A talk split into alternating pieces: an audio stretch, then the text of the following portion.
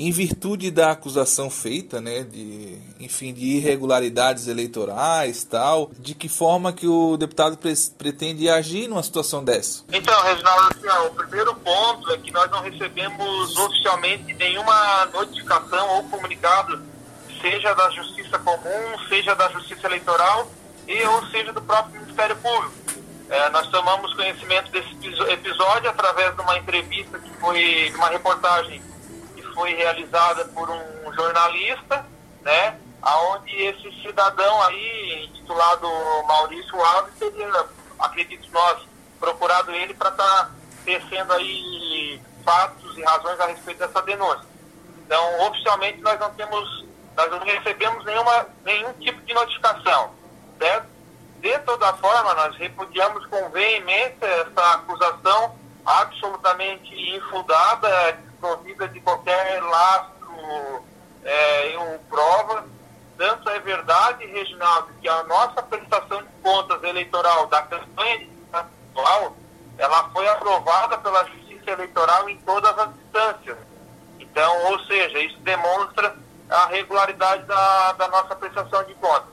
E um fato que merece destaque, e aí, claro, de repente a imprensa não tem conhecimento, mas nós aqui, a nossa região, a gente conhece muito bem, esse cidadão, esse, esse eleitor, Maurício Alves, que é de São Lugero, ele é uma figura é, é uma figura muito conhecida aqui em São Lugero e também na região, e é fato público e notório que ele é um opositor político declarado e ferrenho ao deputado Ronei Weber, isso já desde quando o deputado era prefeito de São Ludgero.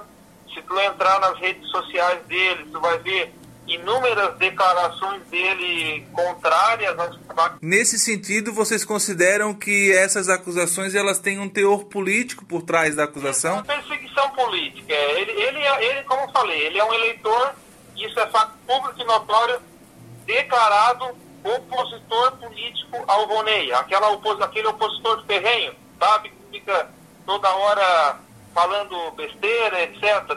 E a gente tá, o deputado Ronei, o perfil dele de trabalho, ele não, ele não leva como relevante essas situações porque não agregam nada à, à nossa vida, não agregam aos nossos trabalhos, mas infelizmente trata-se de uma, de uma perseguição política nítida. Então esse é o posicionamento que o senhor nos passa, é o oficial que o Vonei Weber o, também... Oficial, oficial. A gente está muito tranquilo quanto a isso, a gente não sabe se realmente essa denúncia aconteceu ou não, mas se aconteceu, como já falei, a, no, a, a nossa prestação de contas ela foi aprovada pela Justiça Eleitoral em todas as instâncias, então a gente não tem nada que se preocupar, né, porque se tivesse coisa errada, com certeza a Justiça Eleitoral teria rejeitado, isso é um fato e não aconteceu.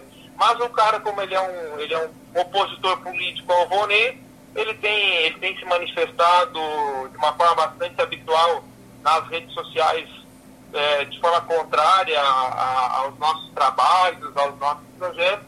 Infelizmente acontece isso e o que o deputado tem dito é que é uma tristeza e infelizmente existem pessoas que finalizado o processo eleitoral, elas não sabem enrolar as bandeiras partidárias e se unir para trabalhar para o bem comum.